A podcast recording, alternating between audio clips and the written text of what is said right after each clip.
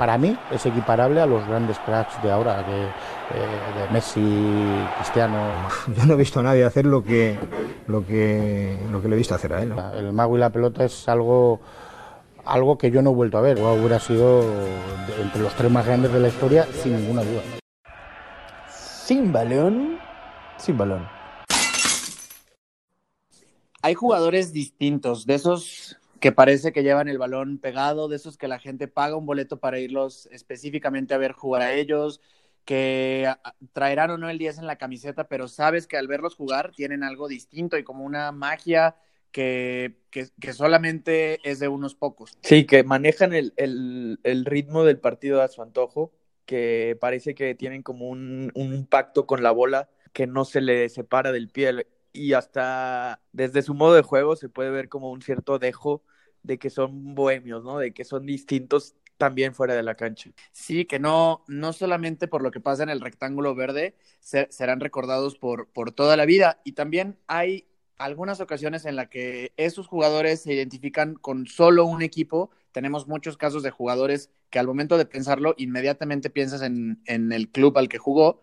Y, pues son, son como muy mágicos estos capítulos y estas historias de jugadores que, que nos hacen recordar lo bonito que es este deporte. Y cada vez quedan menos, ¿no? Cada vez quedan menos Totis, quedan menos Ryan Giggs eh, en, el cuestión, en cuestión de la fidelidad con un solo club y aún menos en este dejo de vida bohemia como lo fue, por ejemplo, si nos vamos aquí a México, un poco el Cuau, ¿podrá ser? No solo Cuauhtémoc, Cuauhtémoc suya, suya. Sí, creo que sí, como gente que está identificado con su barrio, Tepito. Eh, creo que va más allá este, de, del cómo dribla o cómo mete cambios de juego o cómo hace las eh, jugadas que solamente tienen ellos. Va mucho, mucho más allá. Y también va más allá de solo como lo, lo fuera de la cancha, ¿no? Porque no, no, no podrán encajar, por ejemplo, el Gullit en esta descripción que estamos haciendo, porque por más de que fuera en la cancha, fuera de la cancha su vida es bastante bohemia, quizás bohemia además, su, su modo de juego era otro, su modo de no, no era ese estilo al que queremos referirnos y quizás sea distinto explicar, pero es como el típico 10, quizás pueda ser más Rodolfo Pizarro acá, no sé, eh, Riquelme también es el típico, el, el, el quizás el último 10, La magia de Román lo hizo en el pie derecho. Sí, creo que, creo que va más hacia estas últimas dos descripciones. Y este quinto capítulo del podcast Sin Balón va a volar y vamos a aterrizar en San Salvador, 11 de la noche en San Salvador, El Salvador. en este país de Centroamérica, no muy, digamos, tradicional, tradicional en cuanto a fútbol, pero que engendró o que de ahí nació una de las, su- definitivamente su máxima figura y una figura que en una ciudad de España nunca será olvidada. sí, y en una ciudad bastante, bastante pequeña, pero bueno, no, no nos adelantemos. Eh, nace y crece en, en San Salvador, ¿de quién se trata? Estamos hablando de Jorge Alberto González Varillas, conocido como el Mágico González, que creo que es el apodo con el que, si ya lo han escuchado, este, por ahí lo pueden identificar. la máxima figura del fútbol salvadoreño, probablemente del fútbol centroamericano y seguramente del Club Cádiz y del FAS del Salvador. Pero él debuta, curiosamente, en un equipo que ya no existe, llamado Antel FC. Debuta a los 17. Y desde, desde los primeros años llamó la atención por su juego en los periodistas locales. Y eh, incluso le ponen el, apodo del mago, ¿no? Un, periodista local en sus primeros partidos ya, ya le llamaban Jorge el Mago González. Sí, el apodo va evolucionando poco a poco hasta convertirse en el Mágico, que de hecho eso ya es unos años después este, en España. Pero, eh, pues como todo jugador fue eh, creciendo poco a poco, es traspasado este, delante del- al Independiente, club que tampoco existe ya, y luego al FAS, y es traspasado por tan solo 60 mil colones, que son alrededor de unos 7 mil dólares, que creo que hoy sería pues, un traspaso ridículo en el fútbol actual. Sí, quizás yo en el Exalux valga poquito más de eso. Tú va- va- va- vales mucho más, mucho más.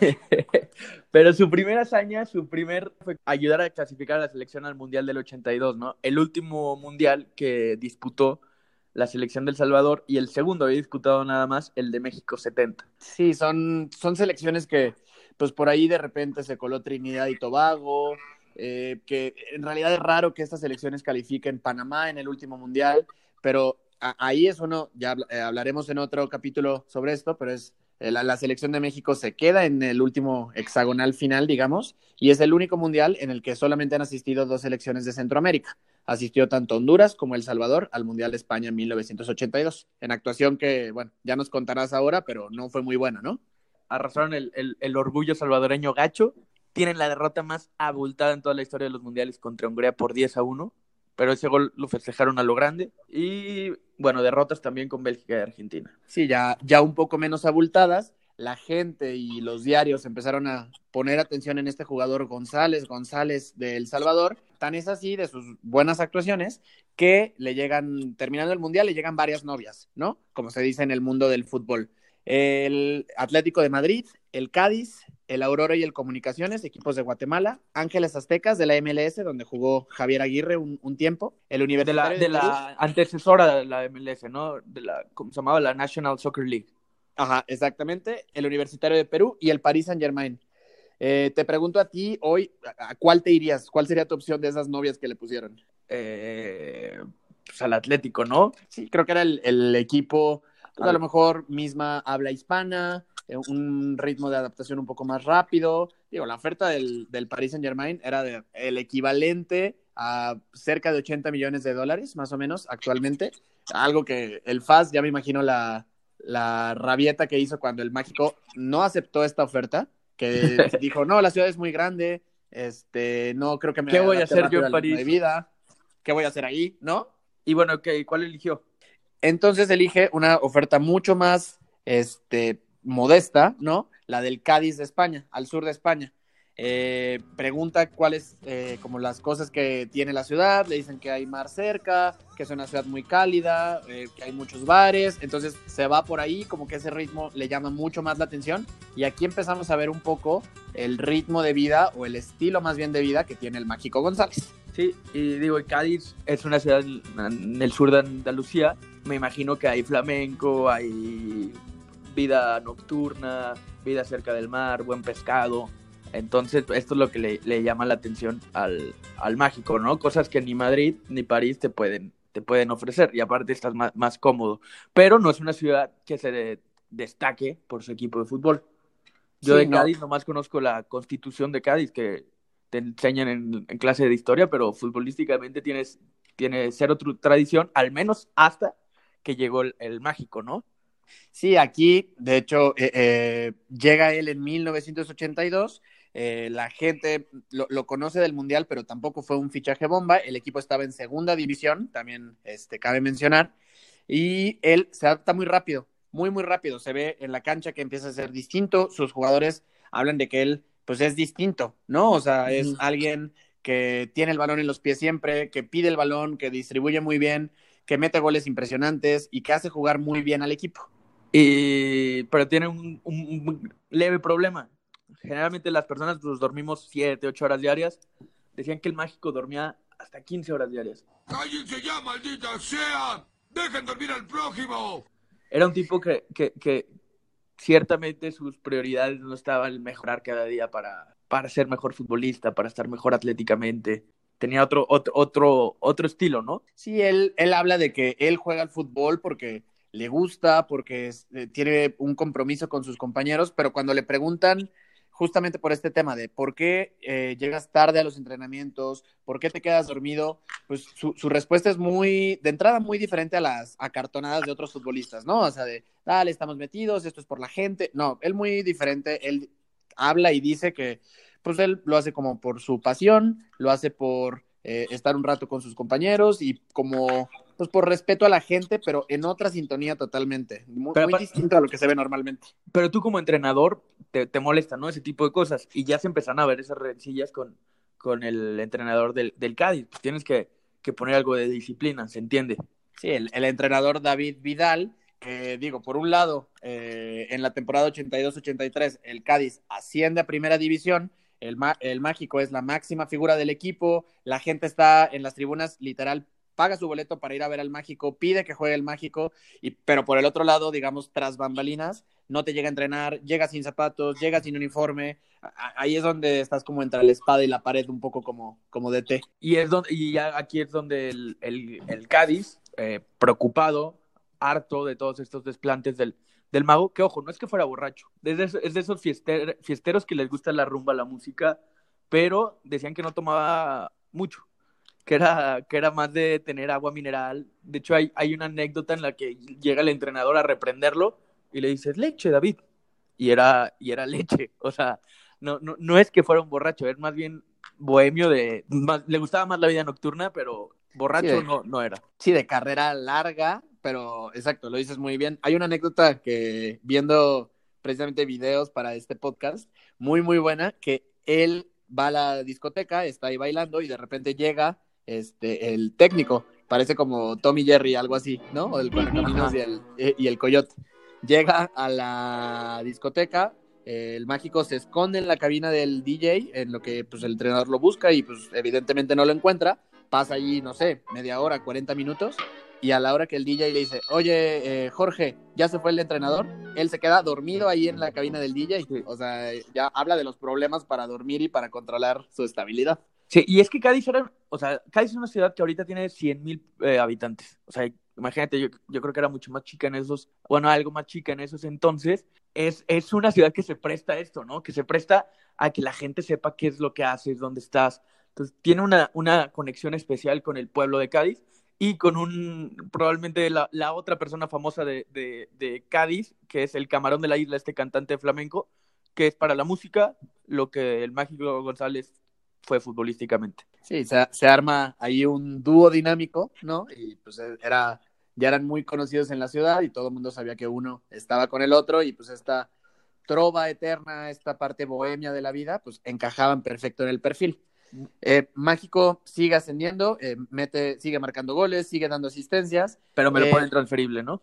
lo ponen transferible, pero y ahí hay un punto como muy importante. Lo ponen transferible por problemas económicos del club, pero también por estos problemas como de actitud de él en el vestidor. Y el Barça eh, le llama la atención y lo, lo ficha, lo ficha a una gira eh, por Estados Unidos para probar si, digamos, si estaba a la altura. ¿Quién jugaba en ese Barça? Diego Armando Maradona. Diego, Ar- Diego Armando Maradona, ellos comparten unos momentos cancha y e incluso Maradona le preguntan que en alguna entrevista también que si él era considerado el mejor jugador del mundo y él dice, no, hay uno mucho mejor que yo que juega en Cádiz. Y para, Entonces- que, y para que Maradona diga eso, imagínate, es señal de que, de que algo le había impresionado, ¿no? A esta gira, el mágico va a Estados Unidos con el Barça, juega, eh, tiene muy buenas actuaciones, pero eh, por un episodio en el, en el hotel de concentración, este, donde estaban hospedados todos los del Barça, suena una alarma de incendios, todo el mundo sale y el único que se queda en su recámara o quien había provocado el incendio, el incendio fue precisamente el mágico González, que estaba con una chica, ¿no? Con la camarera del hotel. con la camarera del hotel. Entonces, pues bueno, ya el Barça con todas las reglas y el buen fútbol y los cánones que, que tiene, eh, lo prescinde Valor- de él y valor. no ficharlo. Eh, pero sí, y era, era el camino natural de, de un jugador como el Mágico, ¿no? Te sa- sales de tu país, vas a un club chico, te llama la, le llam- llamas la atención de, un, de uno de los dos grandes. Era, era el caminito, el caminito normal. Pero bueno, estamos hablando de, de un distinto y termina en Valladolid. Termina en Valladolid, le cuesta mucho trabajo adaptarse, eh, el club sabía de sus eh, indisciplinas fuera de la cancha, pero decide ficharlo, pero la ciudad es fría, tres meses de calor y el resto de invierno, que pues es, eh, es condiciones climáticas muy, muy difíciles para el mágico, y pues termina regresando, eh, lo, lo- lo ponen otra vez transferible, y a azares del destino regresa a Cádiz, donde la gente pedía a gritos que regresara el mágico. Él había enamorado a la gente. Sí, o sea, de hecho en Valladolid lo, lo, lo echan del equipo. Llegó, o sea, jugó nueve partidos, metió dos goles. Hay un gol muy bonito de, fuera del área, pero lo echan del equipo por, por esta indisciplina.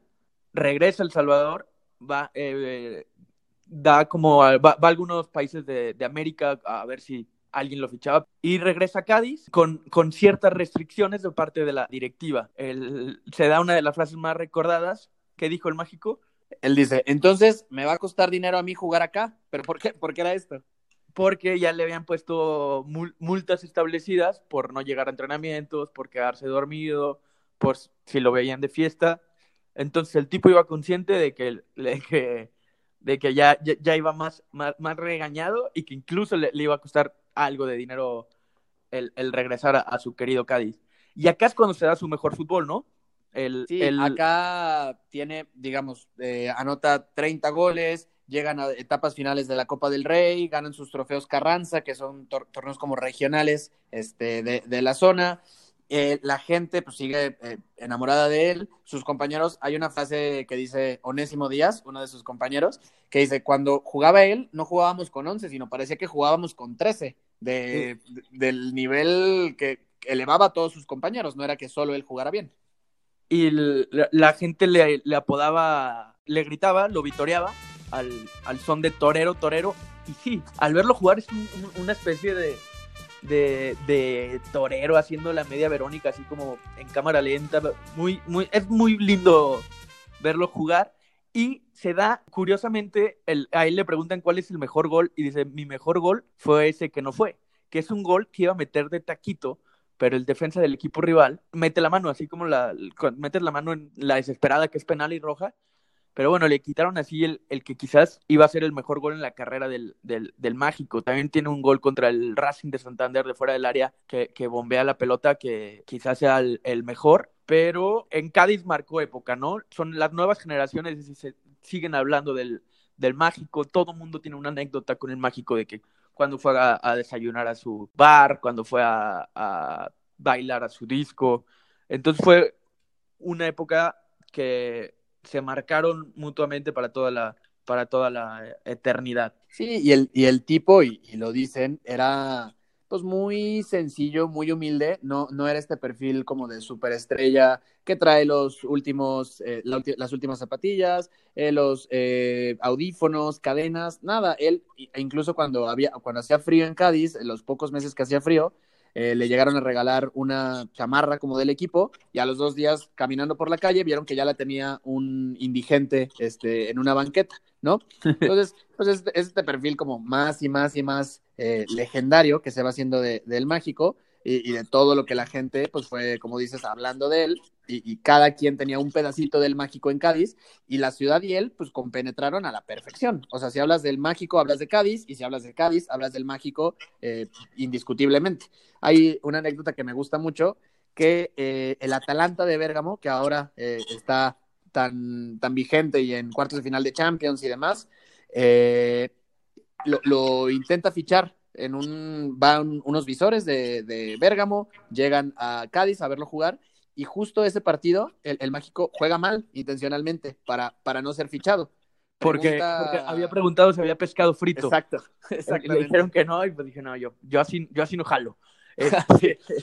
Si- era, no hay era pescado, si difícil, no era difícil sacarlo de, de Cádiz. El, bueno, me gustaría preguntarte la actualidad del Cádiz. ¿Cómo está el Ramón Carranza, el estadio de- del Cádiz? Que ha, ha vivido más épocas de, de penas que, que de glorias, ¿no? Sí, en realidad, si, si nos vamos, esto estamos hablando de los ochentas, la década de los ochentas, que incluso eh, es la época dorada del club. Sí. Nunca eh, había estado tanto tiempo en primera como cuando estuvo el Mágico González con, con ellos, que fueron seis campañas seguidas. Y digamos, Ah. el, máximo logro del, Cádiz, del Mágico González, fue un doceavo lugar en primera. Y es el máximo logro en la historia del Cádiz.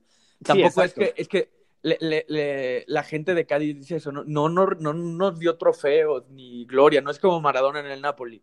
Fue más una cosa romántica de, un poco como es el, el, el- la fiesta taurina, más de los aplausos que en sí de un buscar el triunfo o cubrirte de gloria, sino fue más un, un hecho romántico, ¿no? Sí, el, el- el éxito es el camino, no es el destino. Gran frase del Mágico, de hecho, no es cierto. Un morfón. La verdad, tiene un balde en la cabeza, pues lo confirmo, ¿eh? Pero bueno, el, el Cádiz hoy por hoy está. eh, Acaba de en- ascender. ajá, está en segunda división, o, o sea, digamos la liga abajo de la liga, ¿no? Y va, va en primer lugar hoy por hoy. Pero estuvo en gran etapa hace unos años, de 2009 a 2016, estuvo en la que vendría siendo la tercera división de España. Entonces, un, un- como decías, un doceavo lugar en la liga, pues evidentemente es algo Sí. para aplaudir.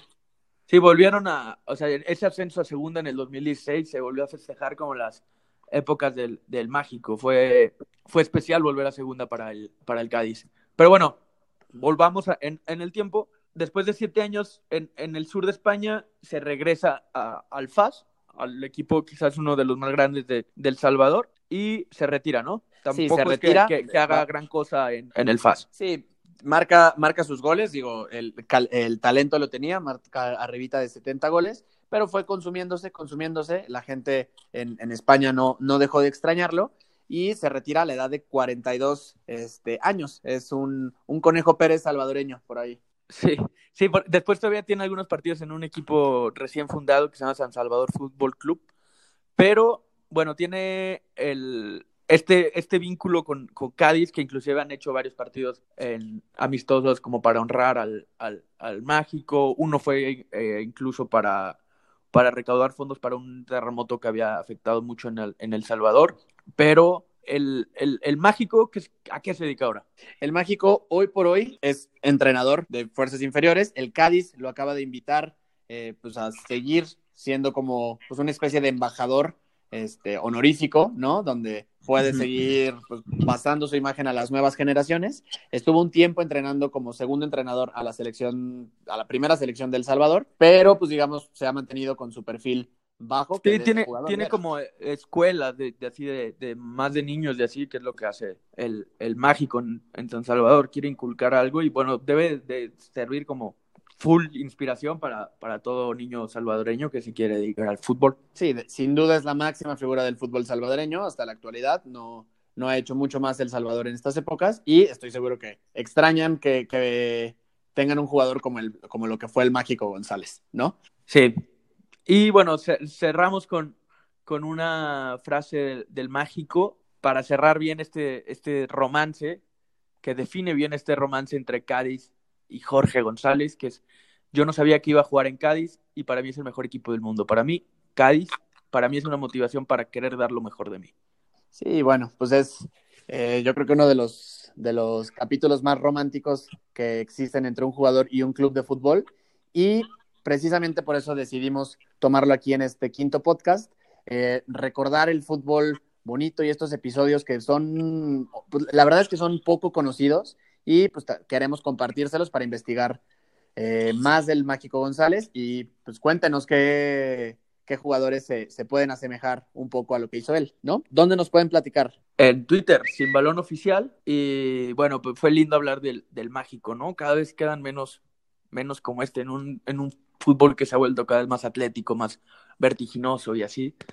Ve- Ver, ver mínimo en videos a alguien que le ponga una pausa, que le ponga esa delicadeza al balón tan distinta, tan bonita, tan romántica, pues es genial, ¿no? Más para estos tiempos que no nos queda de otra más que ver videos de fútbol eh, pasado.